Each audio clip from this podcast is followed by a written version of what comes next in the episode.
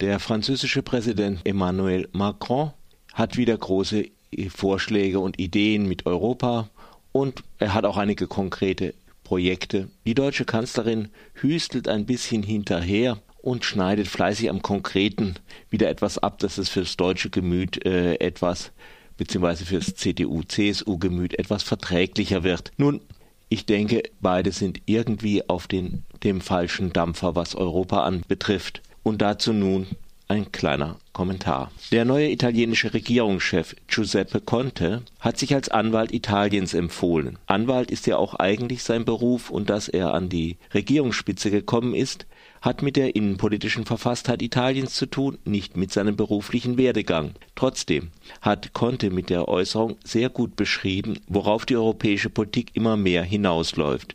Die Regierungen empfehlen sich ihrer Wählerinnenschaft als ihrer Anwälte, die entweder möglichst viel für sie in Brüssel herausholen oder sie vor empfundenen Zumutungen Brüssels oder der mächtigeren Staaten schützen.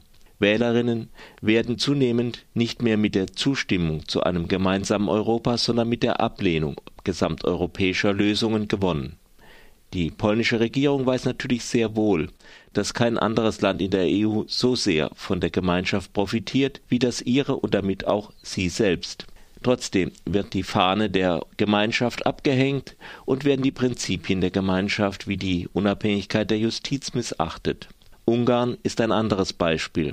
In Großbritannien haben konservative Politikerinnen die Anti-Europa-Pfeife so lange ihren Wählerinnen vorgespielt, bis das Land ganz unversehens tatsächlich den Austritt gewählt hat, ohne zu wissen, wohin man dann will.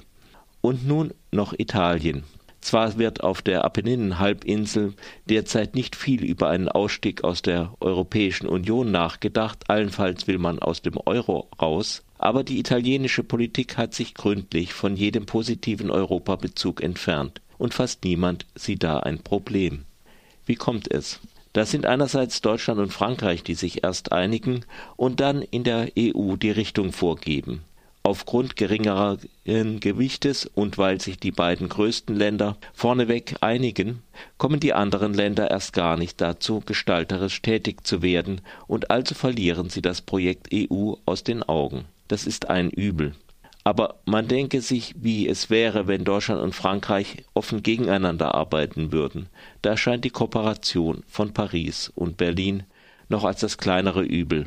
Es gibt aber noch wichtigere Gründe, warum Europa aus dem Blick gerät. Tatsächlich nehmen die Bürgerinnen der EU fast nur auf dem Umweg über ihre Regierungen Einfluss auf die Gemeinschaft. Das Europäische Parlament hat weniger Macht als nationale Parlamente. Außerdem wird auf nationaler Ebene gewählt.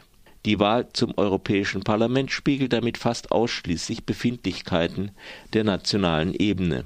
Sie zielt gar nicht auf die europäische Politik. Nur so ist zu erklären, dass selbst ausgesprochene Anti-Europa-Parteien wie die britische UKIP ins EU-Parlament gewählt werden. Das EU-Parlament ist gewissermaßen ein Tierschutzverein, in dem Jäger überproportional vertreten sind. Es hätte eine Möglichkeit gegeben, das zu ändern, nämlich nach dem Austritt Großbritanniens einen Teil der dann obsoleten Mandate auf europäischer Ebene wählen zu lassen.